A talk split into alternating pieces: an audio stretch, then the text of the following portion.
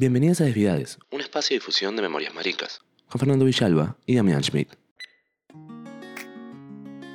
Bienvenidos a Desviades, al segundo capítulo que va a ser dedicado a la ESI.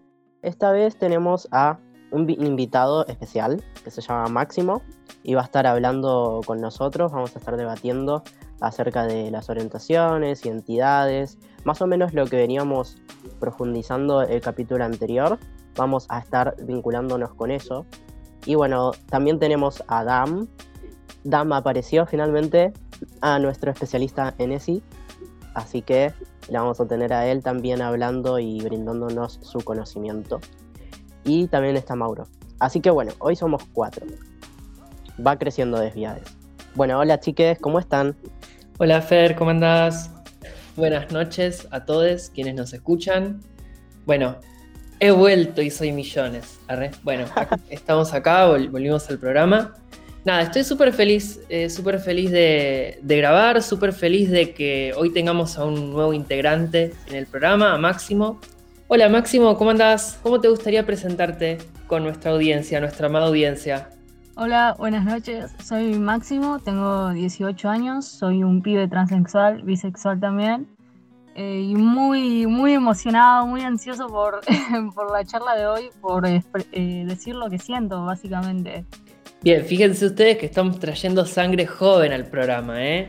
Estamos haciendo una, una, lavada de cara, ¿no? Un programa rejuvenecido.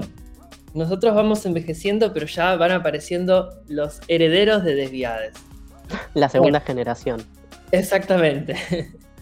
Yo tengo que comentarle a la audiencia, debo serle sincero, estuve detrás de la producción del, capítulo anterior, escuchando los diferentes comentarios que hacían Mauro y Fernando, y la verdad que me parecían súper interesantes, ¿no? La verdad que siendo eh, la ESI un tema tan amplio, es que podemos dedicarle varios capítulos y podemos hablar de diferentes temáticas relacionadas a lo que es la ESI. Vos, Mauro, ¿qué pensás con respecto a, esta cuestión? Yo creo que en conmemoración a los 15 años de la ESI está bueno que, nos planteemos qué es la ESI, cómo abordarla y también considero de que tenemos temas para tirar para arriba con respecto a este tema, ¿no? Sí, totalmente, porque además la ESI, por, por, suerte, es como un campo que va avanzando, digamos, socialmente, que se va reconociendo mucho más pero al mismo tiempo es una situación de la cual hay que seguir luchando y hay que seguir defendiendo, ¿no? Porque todos los derechos que se consiguen deben defenderse, ¿no? Les quería comentar como una serie de cosas ¿no? que estuve pensando hoy justamente para, para el episodio, ¿no? Vieron que la ESI siempre se piensa como un lugar, un lugar no, un espacio que se genera en las escuelas, ¿no? La educación sexual integral, ¿no? Eso es lo que significa la ESI. Pero no sé, pienso, ¿no? Cómo la, educación sexual es algo que existe en realidad antes de la ESI y por fuera de la escuela, ¿no? La educación está como por todos lados. Y, la educación sexual está en los medios de comunicación, está en las familias, está en las escuelas, con diferentes modelos, ¿no? Más este, patriarcales, ¿no? Un modelo más tradicional. Y bueno, modelos más diversos, modelos más libres que son los que se tratan de, difundir en la actualidad. Pero cuando se discute la ESI, ¿no? Esto me parece como interesante, ¿no? Cuando se discute la ESI se dice la ESI no, o la ESI es adoctrinamiento, o la ESI es ideología, ¿no? Por ejemplo. Ahí como me venía a la cabeza, bueno, pero la, la, la ESI, ¿no? Es educación, es educación sexual, y siempre la hubo de alguna manera, porque la sexualidad es como algo que nos atraviesa. Entonces, desde la, la charla familiar hasta, no sé, hasta el tabú, hasta lo que se dice con amigues. Eh, la ESI está en todos esos rincones.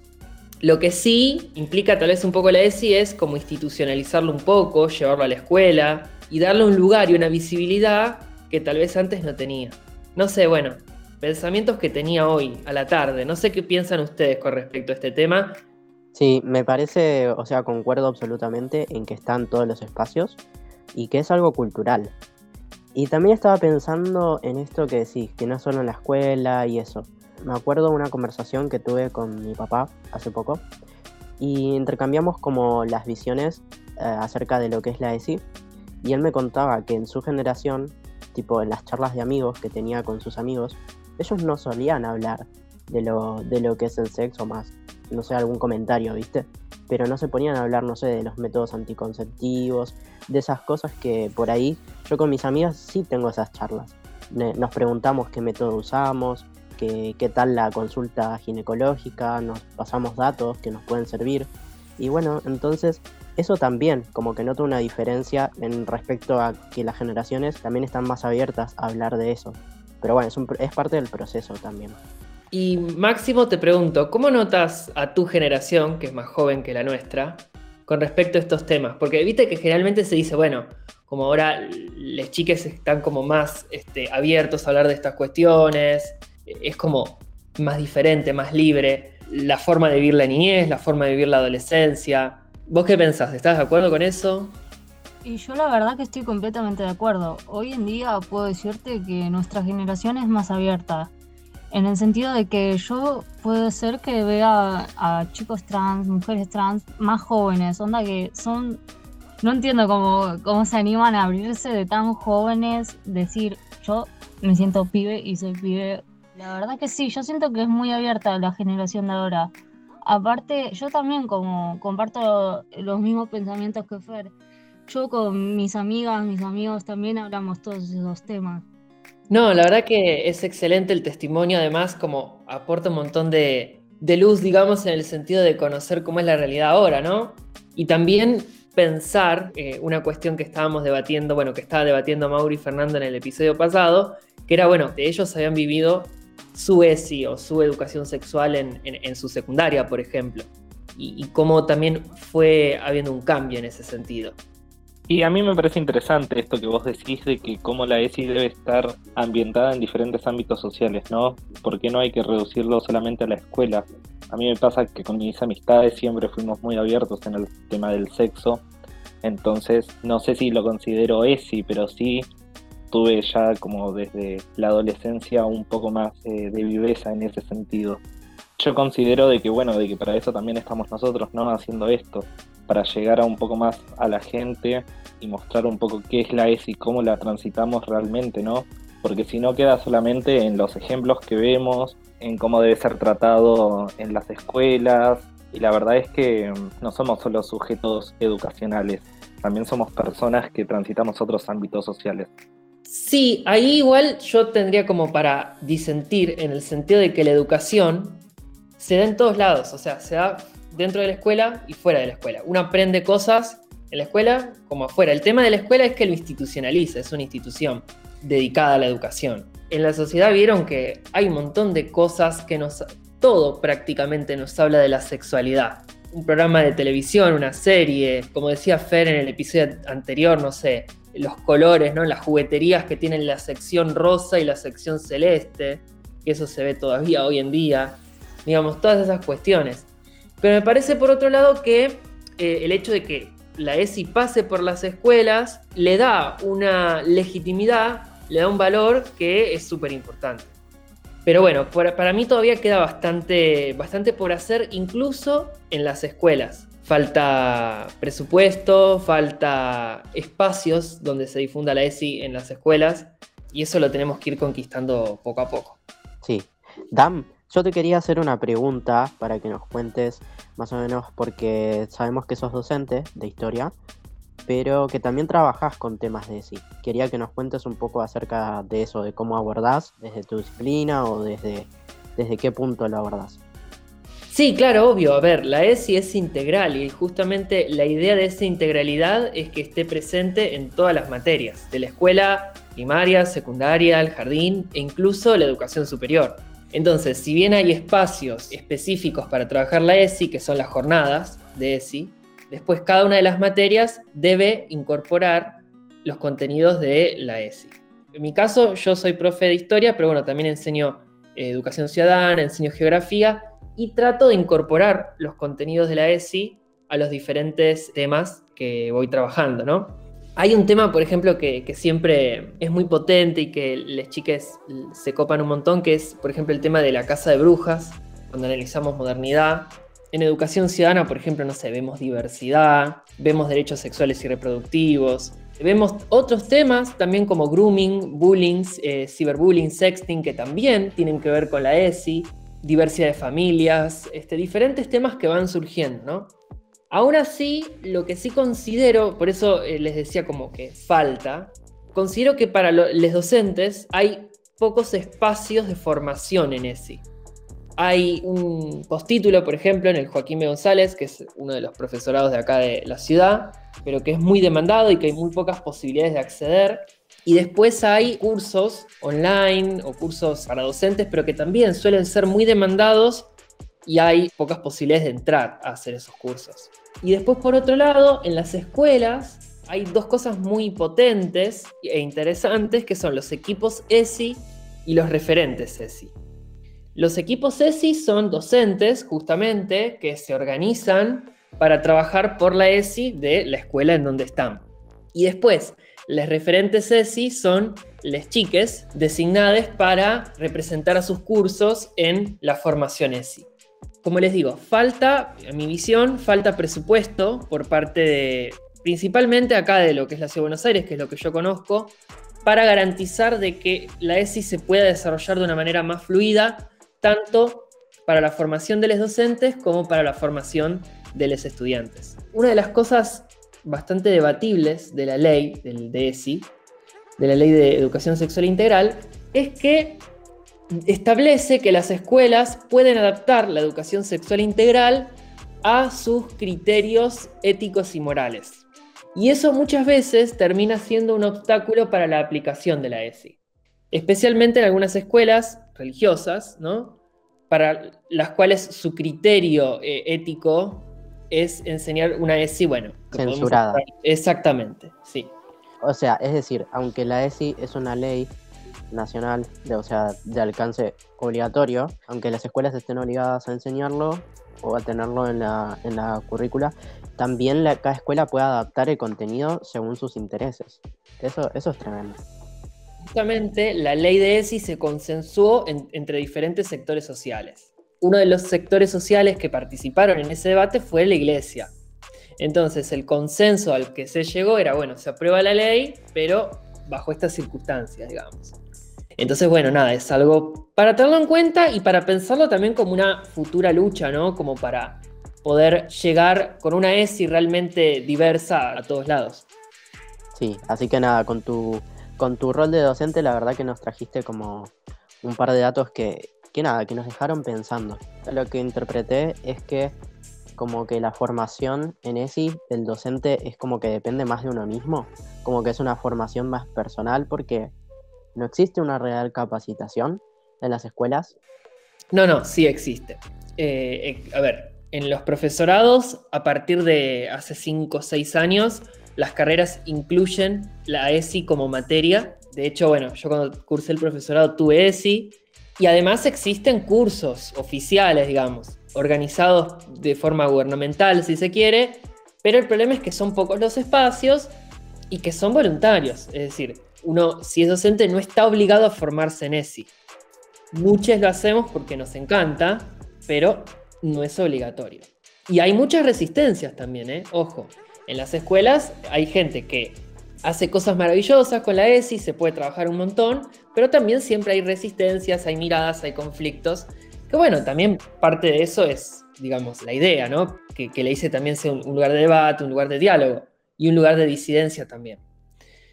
Sí, yo eh, en eso diciendo, porque yo en el profesorado de lengua y literatura que estaba ahí cursando, a nosotros no nos dan ESI en una materia en específica. Sí, eh, concuerdo con eso de que cada uno se tiene que capacitar por su lado. Las capacitaciones para los docentes están. Vos estudiaste en capital, yo hice el profesorado en provincia. En ese sentido, retomo lo que dije la vez pasada en una materia, que en este momento no recuerdo si era didáctica o pedagogía, la profesora nos decía la importancia como docentes en sí, más allá de qué materia estemos dando, es importante recurrir siempre a la ESI y por qué no tiene que estar sesgada en una materia en particular, porque si no, ese contenido no se da, porque eso depende del profesor, como bien vos estás diciendo. Si el profesor no está de acuerdo con el contenido de la ESI, no lo va a dar. Así que por eso la ESI debe ser abarcada desde todas las materias. Si somos realistas, materias como lengua y literatura, historia, educación cívica, son materias que pueden abarcar la ESI. Me cuesta un poco imaginar, no sé, tal vez matemáticas, pero ya me estoy yendo a un extremo, ¿no? Pero eh, sin duda seguramente hay espacios y oportunidades en donde se puede dar ese contenido. La charla se puede dar. Claro que sí. Máximo, ¿nos querés contar un poco de, tipo, vos recibiste educación sexual en alguna de las clases? ¿Cómo fue? Porque, por ejemplo, Mauro y yo teníamos esta materia que se llamaba SADO, que era salud y adolescencia. Y ahora no tengo idea de cómo se organizan, pero ¿tenés alguna materia en la que veas ese contenido? Sí, yo tuve en cuarto año salud y adolescencia, que nos enseñaron también cómo prevenir enfermedad de transmisión sexual, eh, anticonceptivos, cómo prevenir un embarazo no deseado. Una vez nos hicieron escribir en papelitos y ponernos en una bolsa que eran preguntas al azar. Y nada, yo tenía curiosidad de que si una pareja homosexual, sea gay o lesbiana, podían transmitirse una enfermedad de transmisión sexual. Entonces yo puse esa pregunta. A lo que las profesoras nada me lo explicaron y también existe la posibilidad de que una pareja homosexual también pueda tener una transmisión sexual, eso también no es algo que se diga muy comúnmente. Lo que sí se dice comúnmente que una pareja heterosexual sí puede tener relaciones y contagiarse de una enfermedad de transmisión sexual. Y ahora tengo una materia que se llama Trabajo y Ciudadanía, que tengo a mi profesor que la otra vez, hace unas semanas atrás, nos dio también clases de ESI que hablamos de la ESI, de las diferencias en tres cosas que serían sexo biológico, género y orientación sexual.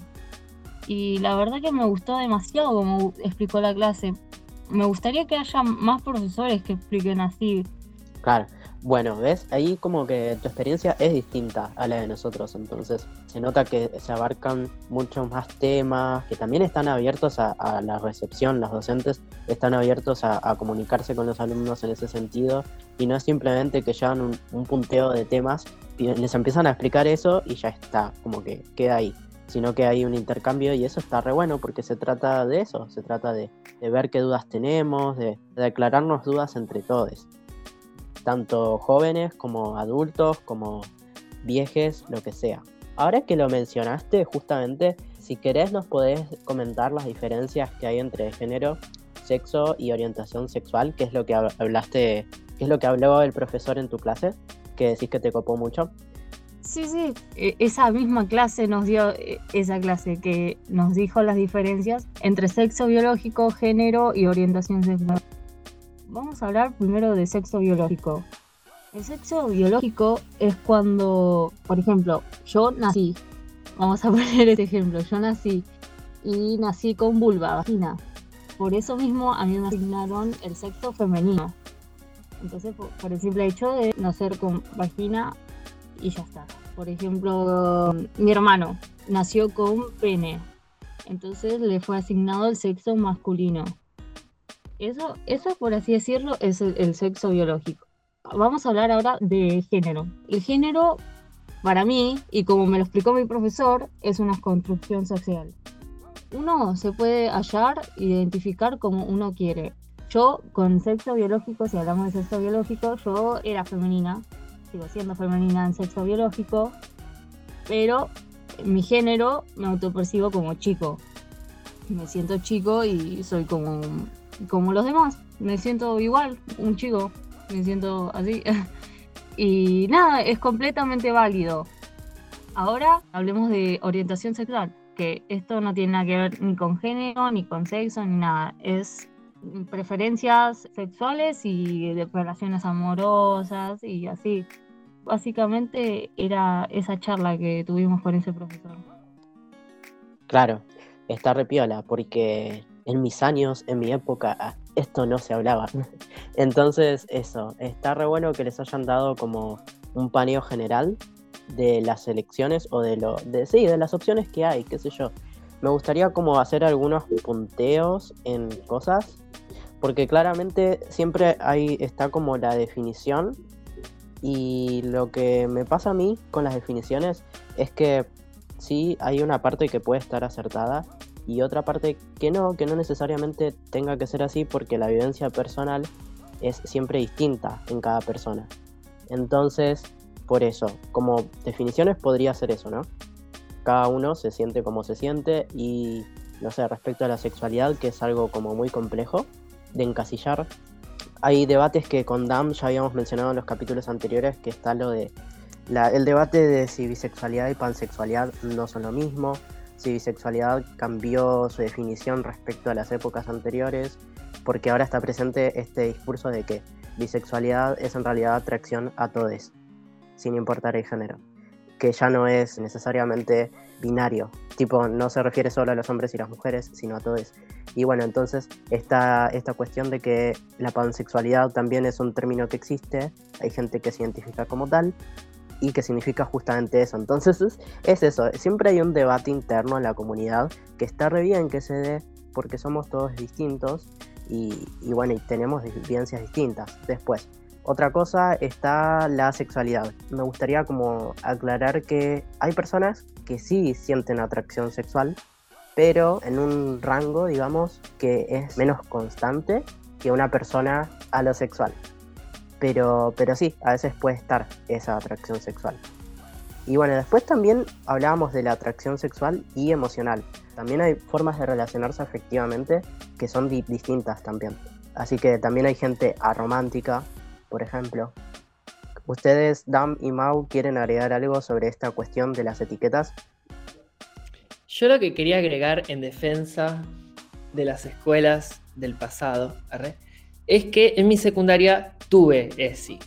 Más ya hacia el final del secundario, pónganle que cuarto y quinto año, tuvimos espacios de ESI no solamente como jornadas, en materias, eh, o sea, fue bastante amplio. Yo tenía en quinto año una materia que era eh, educación para la salud, en la cual, bueno, se trabajaban algunos de los temas ESI, pero también vimos cuestiones de, de esta índole en filosofía, en psicología, en literatura.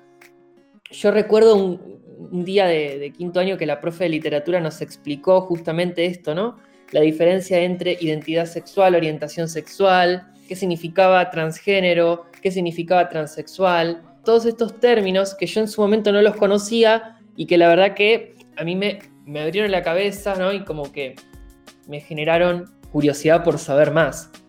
Igualmente recuerdo este, perdonen que me puse nostálgico, recuerdo eh, la incomodidad muchas veces con la cual yo vivía todas esas charlas por no poder expresarme en el sentido de, mi propia orientación, ¿no? Recuerdo que la profe de, psicología era muy abierta en cuanto a la, por ejemplo, no sé, hablar sobre la homosexualidad y hablar sobre la bisexualidad. Y a mí me encantaba todo lo que ella decía, pero no se lo podía decir a nadie, ¿entienden? Este, era como que, o sea, por un lado, mucho entusiasmo, como también pensando y descubriéndome a mí mismo, pero por otro lado con, cierto temor, ¿no? Porque esto yo creo que aún hoy en día pasa, y esto hay que tenerlo en cuenta, todavía hay discriminación. Hay discriminación en la vida en general, en la sociedad en general y en las escuelas también. Entonces, como yo les comento esto de la escuela, que en ese sentido parecía eh, haber avanzado mucho en cuanto a lo de las temáticas ESI, había un compañero que era de primer año, era bastante más chico que yo y que se había declarado abiertamente gay y sufría muchísima estigmatización por sus compañeros. Y por gran parte de la escuela, la escuela lo señalaba como si fuera el gay de la escuela. Este, bueno, después el tiempo demostró su gran valentía ¿no? en, esa, en ese momento de haberse mostrado como, como él era. Y mucho tiempo después, otros compañeros salimos ¿no? del closet. Eso creo que también hay que pensarlo. La ESI tiene que ser un mecanismo para combatir ese tipo de discriminación, ese tipo de, de violencia. No sé si alguno de ustedes, bueno, Fernando y Mauro creo que algo habían comentado sobre estas situaciones de discriminación. No sé si Máximo, vos presenciaste, viste, viviste alguna situación de esa índole y cómo lo trabajan en la escuela. Eh, no, por suerte yo, por ahora, yo no recibí ningún tipo de, violencia o acoso por ser transgénero, pero sí escuché de una amiga, que es una chica trans, me había dicho que ella asistió a clases de educación física y creo que estaban jugando quemados, me había dicho. Su grupo, y en el grupo de ellas solo estaban ellas y sus amigas, sus compañeras. Y en el otro grupo estaban los chicos. Y me dijo que la profesora, por así decirlo, les dijo al grupo donde estaban las chicas que los chicos pueden quemar a los chicos. Y en su grupo no había eh, chicos, solo eran chicas y las chicas y ellas se lo aclararon un montón de veces y sin embargo la profesora seguía. Y bueno, ahí también qué importante no es que los docentes estén formados en ESI, porque ahí termina siendo como doblemente grave, ¿no? Que, que la discriminación la ejerce un docente hacia sus estudiantes. Y Fer, en, en su momento, en el episodio pasado, había comentado una situación similar que había ocurrido en la, en la facultad, ¿no? Por eso es que yo también insisto, ¿no? Que es necesario que existan espacios de formación de fácil acceso para docentes sobre ESI. Y para mí eso falta todavía. Además, pensemos, los docentes no solo somos aquellos que estudiamos hace unos años en el profesorado. Hay personas, hay profesionales que llegan a la docencia, sí, abogados, contadores, eh, ingenieros, etc. Entonces es importante que las diferentes personas que estén en la docencia tengan formación ESI. Sí, más allá del recorrido que hayan hecho o la edad que tengan.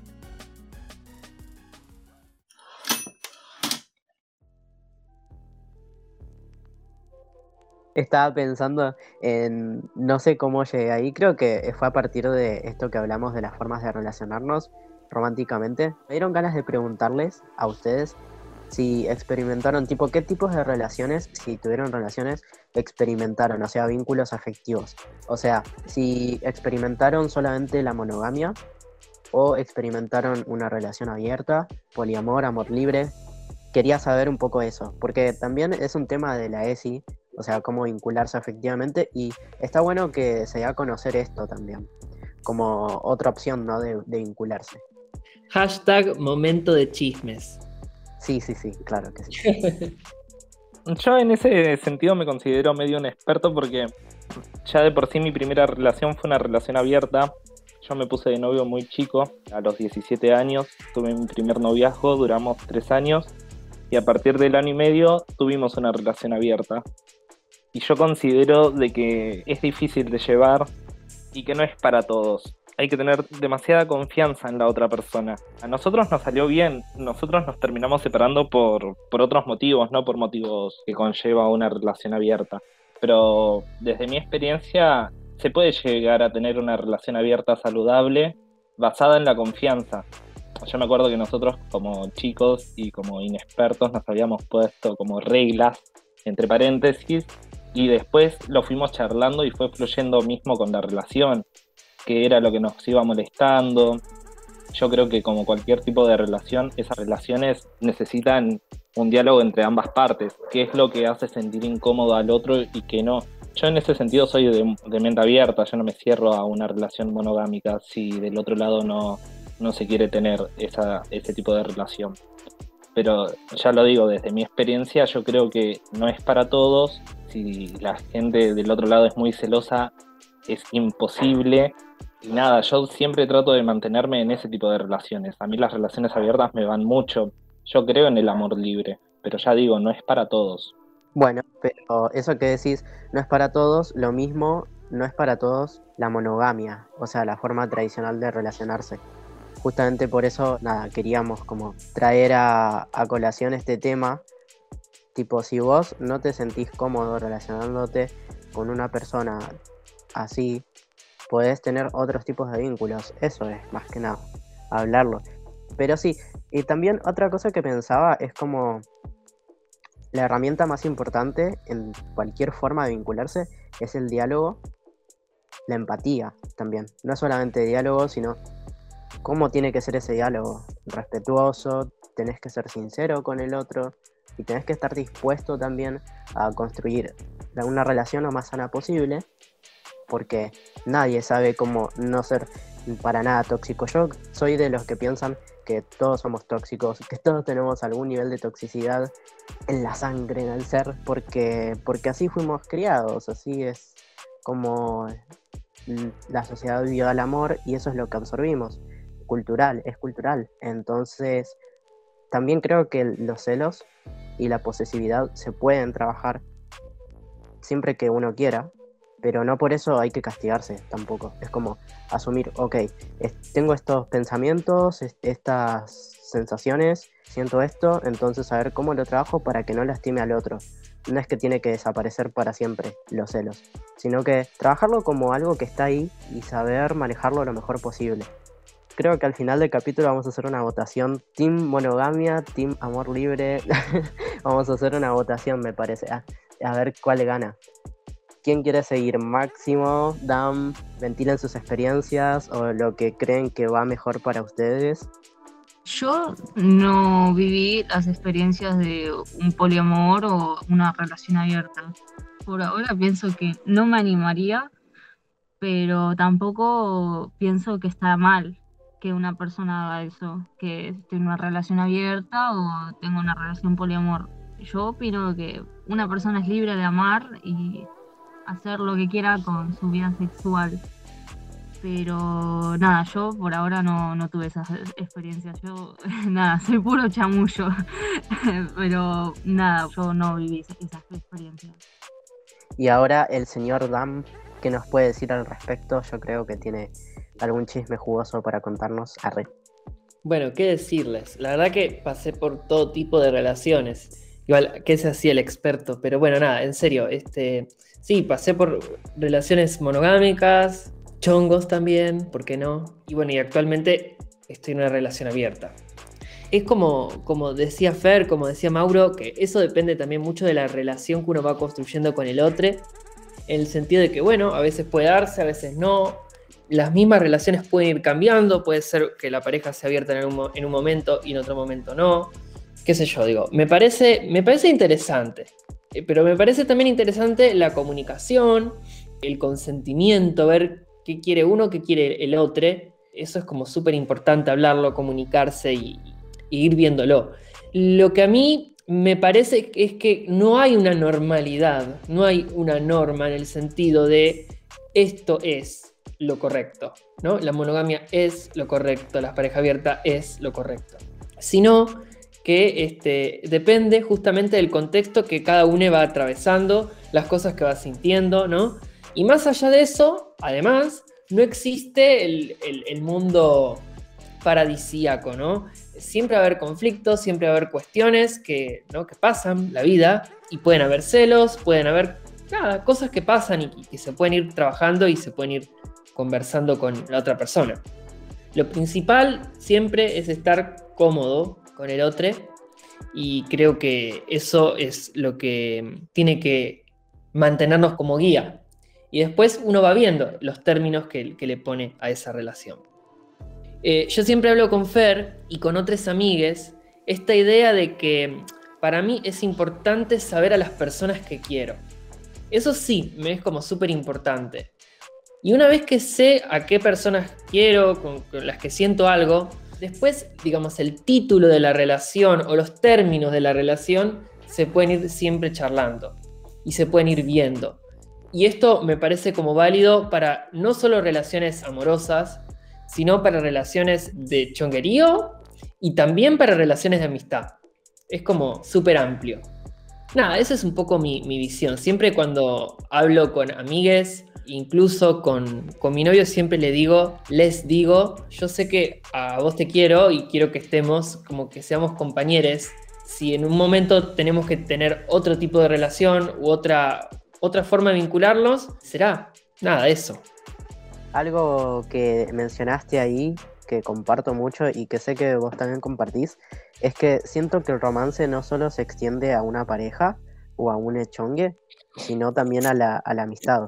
Porque yo siento mucho eso del romance entre amigues, es como, yo amo a todos mis amigos, es como que, si hablamos de eso, es como amor libre en todas partes, no solo con la pareja. Así que sí, la afectividad se da en todas las relaciones.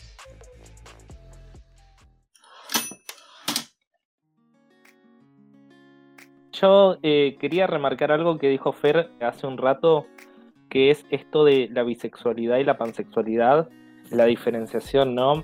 El por qué eh, la bisexualidad en este momento está siendo un poco absorbida por lo que es la pansexualidad, que es por el hecho de que nosotros estamos dejando de, de lado un poco lo que es el binarismo. Esto que estábamos discutiendo la semana pasada, de cómo estamos de a poco abandonando la idea de que el mundo está dividido entre hombres y mujeres. Y yo creo que de ahí nace un poco la diferencia de por qué ahora mucha gente se considera pansexual y no bisexual.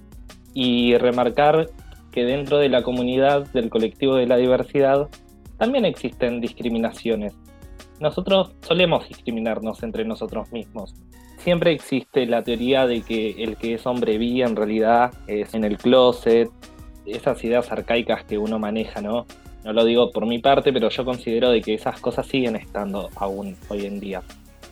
Sí, absolutamente. Creo que una parte como muy fuerte de la bifobia, que muchas veces no se estima como tal, que creo que todos o la mayoría caemos en eso, de decir, como en este binarismo justamente, porque es eso, como algo que solamente puede ser blanco o negro, que decimos, este si no es gay, bueno, es hetero, es paqui. Y es como, hacemos muchos chistes con eso, y la verdad que es invisibilizar la bisexualidad u otras orientaciones sexuales, y no está bueno. Entonces está bueno reconocerlo también en este espacio.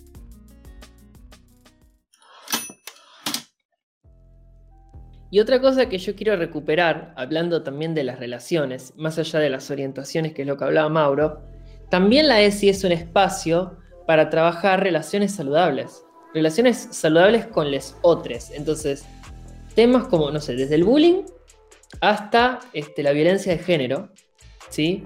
Son también cuestiones que se trabajan en la ESI. Porque nada, digo, la relación con les otros, el consentimiento, es súper importante. Y en la, en la, relación con los otros, además, siempre está mediado nuestra identidad. Siempre, o sea, quiénes somos nosotros, quiénes son los otros.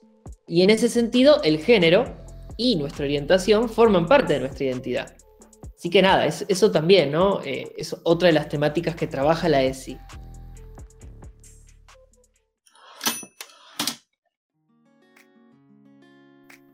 Yo quiero cerrar mi parte como diciendo que, que de la ESI queda muchísimo, muchísimo por hacer todavía, y es una construcción constante. Así que nada, es muy probable que en, Desviades retomemos temáticas de la ESI en otras ocasiones y esperemos como, nada, sumar más voces para poder sumarse a esta discusión que es como súper clave en estos tiempos. Yo solamente quería agregar nada, quedé muy movilizado por el tema de las formas de relacionarse afectivamente, porque personalmente estoy atravesando un momento duro al respecto, tipo de, de ruptura con mi pareja. Así que nada, acepto mimitos. Arre. Quienes quieran enviarme mimitos son bienvenidos. y no, lo que quería decir de verdad era que, que nada, que le agradecemos a Máximo su participación y que nos recopó y lo invitamos también a participar en los próximos episodios si tiene ganas. Y nada, la verdad que fue un momento muy lindo para compartir entre todos. Ay, muchas gracias, la verdad que te lo agradezco mucho a vos, Fer, a vos también, Dam, y especialmente a Mauro, que fue el que me estuvo hablando estos días para ya organizar eh, esto, y la verdad que me parece genial, la verdad, esta charla que tuvimos hoy. se los agradezco mucho por dejarme ser partícipe, obviamente. Por supuesto, Máximo, las puertas de Desviades están completamente abiertas para que te sumes y participes de, diferentes maneras, ya sea futuros podcasts, en lo que fuera, ¿sí? Incluso también para el resto de la audiencia comentamos que Desviades es un espacio abierto, obviamente es un espacio inclusivo, en el cual este, nos gustaría también recibir a nuevos integrantes, nuevas voces, ¿sí? Para que, para que se sumen, ¿sí? Así que bueno, mándenle mimitos a Fer, yo ya tengo varios abrazos guardados para ahí apretarlo cuando lo vea la próxima vez. Y bueno, ya saben, nuestras redes sociales, eh, desviades.ar en Instagram, desviades eh, podcast en Twitter, ¿sí? Y también nos pueden seguir en nuestras eh, plataformas de streaming amigas, ¿sí? Así que bueno, nos estamos encontrando en el próximo episodio en el aire de Desviades. Hasta la próxima. Besitos. Nos vemos.